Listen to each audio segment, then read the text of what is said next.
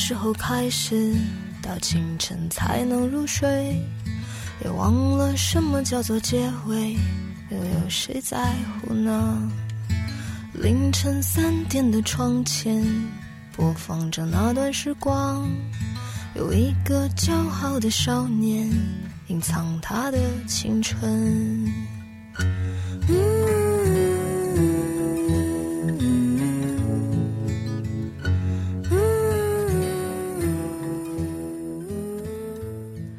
Hello，大家好，欢迎再次收听雪漫电台，我是石榴，在北京晴朗的天气里跟你分享故事和心情。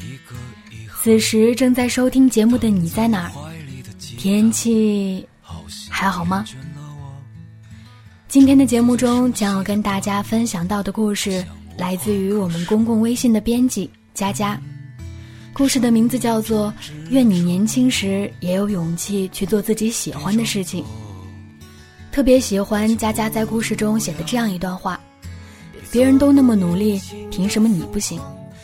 生活是自己的，所以即便每天给自己熬鸡汤，也要坚定地告诉自己，一切都会好的。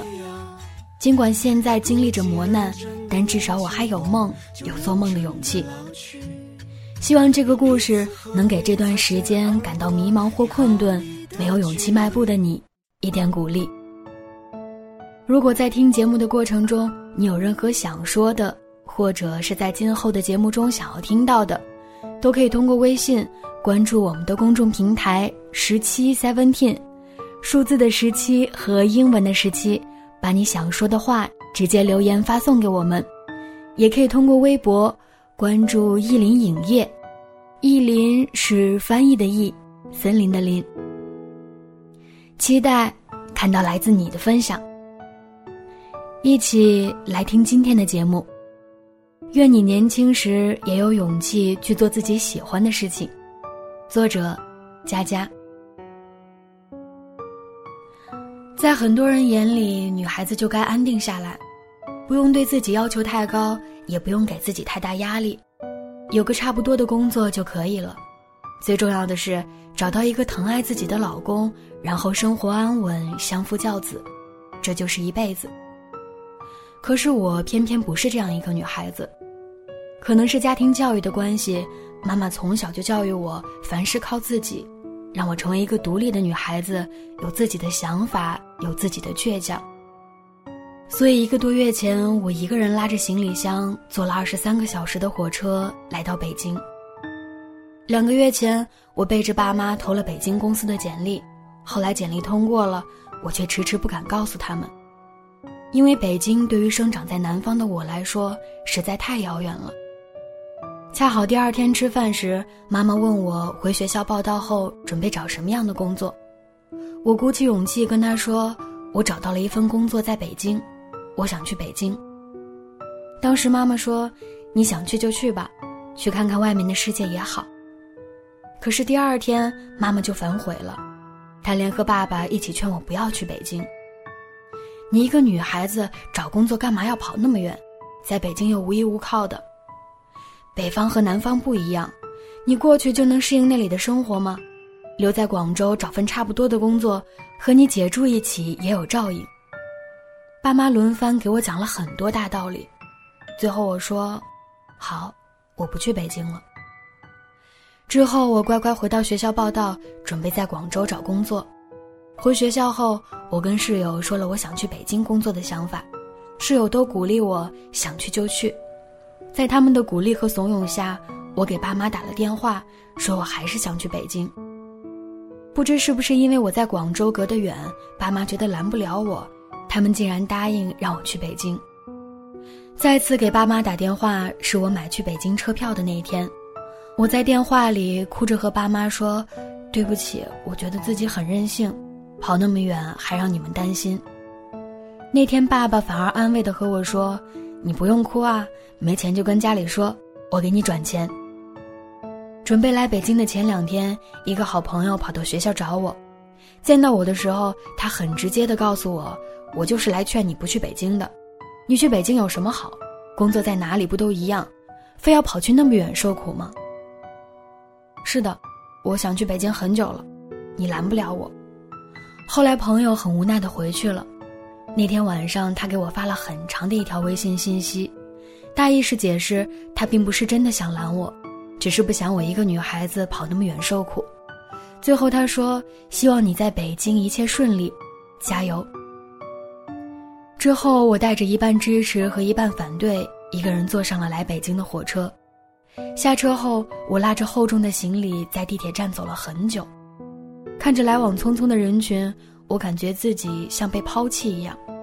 在偌大的北京西站，我连卖地铁票的地方都找不到。北方人喜欢用东南西北指路，可是我一个南方姑娘根本分不清东南西北。在地铁站工作人员的指引下，我还是兜了好久才买到地铁票。然后我依靠百度地图转了两趟地铁，一趟公交到朋友的住处。朋友住在公司提供的宿舍，环境比我后来看的许多房子都好。唯一不足的就是离我公司太远。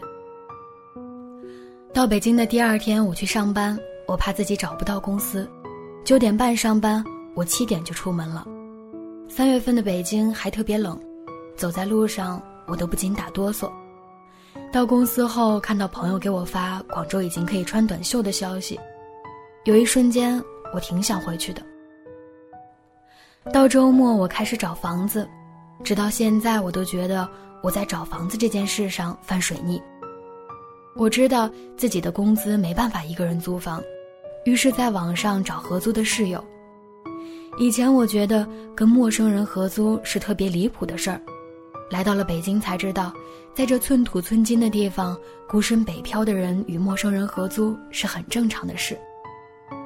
在北京的一个月里，我前后找了五个室友，有我找到房子，他却告诉我不来北京的。有性格合得来，但因为房子地址或不能接受而没再联系的；也有找我合租，但因为租期不同而被我拒绝的；还有我收拾好行李准备搬家，他却告诉我不租了的。在我为房子烦恼的时候，朋友告诉我，他那里过两天也不能让我住了。他跟我说，如果你周末还找不到房子，不如看看青旅，先住青旅再做打算。当时我需要赶实习的东西，又担心房子的问题，失眠了大半夜。第二天依旧七点多起床出去找房子。那天我坐在公车上给我姐打电话：“姐，你现在有钱吗？能不能给我转点钱？我要租房子，自己的钱都不够给房租。”姐姐二话没说给我转了钱，又问我最近怎么样。在她的询问下，我在公车上哭了起来。不怎么样，我不知道自己为什么要来北京，无依无靠又漂泊不定，活得那么辛苦。你不要想那么多，没钱跟我说，我可以再省点钱给你。有我支持，你怕什么？有你支持，不代表我可以拿你的钱心安理得，总不能每个月你存下一点钱都给我吧？我觉得自己很作，留在广州不至于过成这样。所幸那天我找到了房子。虽然位置不在原本我划定的范围，但好在房子干净整洁。新室友跟我一样是来北京实习，大概是年龄相仿，又同样来到北京，我们特别合拍。他会给我讲他大学去旅行的经历，给我讲他暗恋男孩子的故事。彼此的分享让我觉得自己在北京找到了亲人，第一次觉得自己安定下来了。大概是找房子的事情不太顺利。所以显得我在北京遇见的其他事情都更加美好。关于我的工作，我到北京进入的公司是我曾经梦想了三年的公司。公司里有一面大大的书柜，茶水间总是放着糖果，会议室会放着不同的花，每次开会都能闻到花的香味。我有自己的办公桌，摆上自己的东西，觉得自己在这个城市也拥有了属于自己的一片小天地。每天在公司上班，我做着自己喜欢的文字工作，在工作中，我能接触到以前从没接触过的东西。每一次接到新的工作安排，我都因为不懂而战战兢兢，也因为新奇而充满动力。在北京，无数觉得自己就要放弃的日子，都是这份工作在支撑我。我告诉自己，能做自己喜欢的工作是多么幸福的事情，而且你实现了你的梦想啊！所以无论生活怎么逼迫你，你也要为了喜爱而坚持下去。靠着安慰自己，我一路走到现在，在北京也越来越顺利。我们的办公室外面有一个大大的阳台，有时我会去阳台看夕阳，落日余晖洒在这座匆匆忙忙的城市，与华灯初上的城市夜景交相辉映。那一刻，我会觉得北京好像也没有想象中那么可怕。有时我常问自己，一个人为什么要来北京？无依无靠，每个月拿三分之二的工资在租房，找家里人拿钱才可以在北京生存。在北京遇见所有压力与不好的事情，都不敢抱怨生活，就怕自己一抱怨就会撑不下去。这一切真的值得吗？在我心底是值得的，不然我不会孤身跑到北京，不会在别人劝我回去的时候，坚定地告诉他们我不回去，至少不该这么轻易回去。实际上，每个人刚出来工作都是这般艰难。偶尔我也会在寝室群听到室友在抱怨生活不易，我的朋友也跟我说，大学毕业第一年活得跟狗一样，可是那又怎样呢？我们不还是彼此鼓励，然后继续撑着？现在这么年轻，不去做自己想做的事，要等到什么时候？在北京地铁站里有知乎的广告，其中一句话是：“房子是租来的，但生活不是。”我一直觉得这句话用来形容北漂一族实在太贴切了。每年来来去去的北漂年轻人实在太多了，他们怀着梦想在北京住着几平米的房子，每天挤着公交地铁上下班，涨工资的速度赶不上涨房价的速度，也逃不过待不久就要搬家的命运。可是他们依旧选择留在北京闯荡。别人都那么努力，你又凭什么不行？生活是自己的。所以，即便每天给自己熬鸡汤，也要坚定地告诉自己，一切都会好的。尽管现在经历着磨难，但至少我还有梦，有做梦的勇气。也许我空有一腔孤勇，但我希望自己可以一往无前。愿你年轻时也有勇气去做自己喜欢的事情。亲爱的朋友。我们的一生真的不长，如果认真算起来，也不过两三万天。有几千天用来长大，还有几千天用来衰老。那剩下的一万多天，你为何留给彷徨？也许你经过太多等待，明天心灰意冷。也许你经过太多无奈，梦已不再有期待。曾经我多想和你一样，很炽热的眺望着未来。可为何现在的你，眼神中那么平淡？故事到这里就分享完了。此时正在收听节目的你，有什么想说的呢？愿你年轻时也有勇气去做自己喜欢的事情。如果你有任何想说的，或者是在今后的节目中想要听到的，都可以通过微信关注我们的公众平台“十七 Seventeen”，数字的十七和英文的十七，把你想说的话直接留言发送给我们。也可以通过微博关注“意林影业”，意林是翻译的意，森林的林。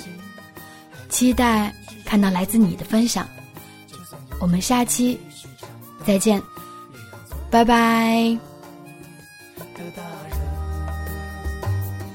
可是你经过太多等待，对明天心灰意冷。可是你经过太多无奈，对梦已不再有期待。曾经我们是那么勇敢，很倔强的眺望着未来。可为何现在的你，眼神中那么平淡？也许你经过太多等待，对明天心灰意冷。也许你经过太多无奈，对梦已不再有期待。终于我们学会了忍耐，在逆境中歌唱着未来。那剩下的一万多天是属于你挥洒青春的时代。那剩下的一万多天是属于你不可复制的时代。